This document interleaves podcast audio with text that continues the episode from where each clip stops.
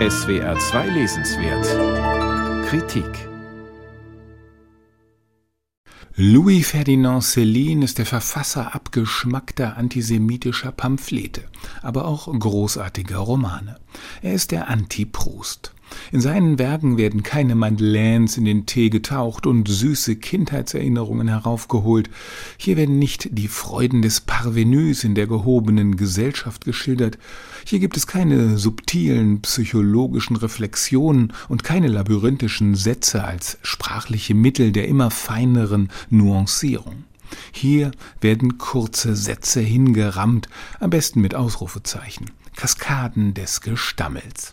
Hier wird der Blick auf niedere Milieus und randständige Gestalten aller Art gerichtet. Hier wird nicht differenziert, sondern die Hasskanone zu immer neuen Schüssen in alle Richtungen geladen. Kindheit und Jugend um 1900. Darum geht es in Celines zweitem 1936 erschienenen und jetzt neu übersetzten Roman Tod auf Raten. Das ehrwürdige Muster des Bildungsromans wird geradezu verhöhnt in der Geschichte seines Protagonisten Ferdinand. Bedrückend ist die Atmosphäre in jeder Hinsicht. Man lebt eng an eng in einer Pariser Passage, unter deren Glasdach sich die üblen Dünste stauen. Ferdinands Mutter betreibt einen kleinen Laden mit allerhand Trödel und Modeaccessoires, immer in der Angst, auf ihrer Ware sitzen zu bleiben. Celine porträtiert die Eltern nicht als einfache, ehrliche Kämpfer gegen die Widrigkeiten des Daseins. Sie und ihre Nachbarn in der Passage sind engstirnig, missgünstig und zu mancher Niedertracht fähig.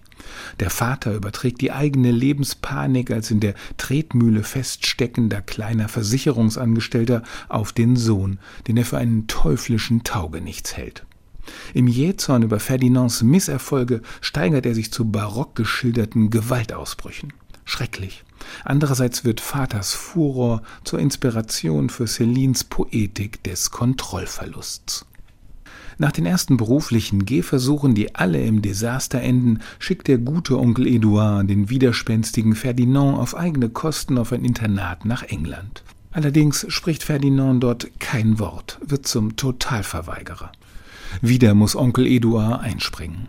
Er vermittelt den Jungen nun als Sekretär an den durchgeknallten Privatgelehrten und Tausendsasser Curcial de Pereire, einen Erfinder, Magazinherausgeber und Ballonfahrer, der heimlich einem destruktiven Laster frönt, den Pferdewetten.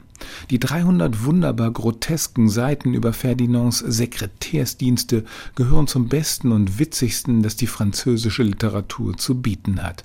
Es ist ein einziger Reigen des Scheiterns. Der Roman hat ein autobiografisches Fundament, aber Celine ist zugleich ein Meister der literarischen Übertreibungskunst.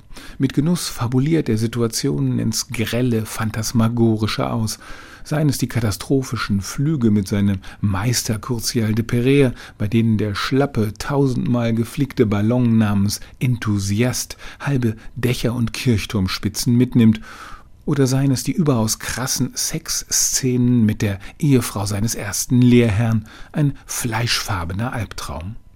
Tod auf Raten ist ein eruptives Sprachspektakel, das nur mit viel übersetzerischer Liebesmüh im Deutschen nachzubilden ist. Bisher gab es nur eine unzulängliche deutsche Fassung. Hinrich Schmidt-Henkel ist es nun virtuos gelungen, die Stilmischung des Originals, von der Wissenschaftsparodie bis zum Gekeife des übelsten Argot, erlebbar zu machen. Die rhetorische Wucht, das scheinbar unmittelbar mündliche, die Rasanz, die ganze schöne Musik der Bosheit, deren Grundbass ein tiefes Mitleiden mit dem Elend der Kreatur ist. Die Kritik blieb 1936 ratlos angesichts dieses misanthropischen Werkes, das sich für keinerlei konstruktive Gesellschaftskritik in den Dienst nehmen ließ und weder für linke noch für rechte politische Instrumentalisierung taugte. Louis Ferdinand Céline, Tod auf Raten, aus dem Französischen von Hinrich Schmidt-Henkel, Rowold Verlag, 812 Seiten, 34 Euro.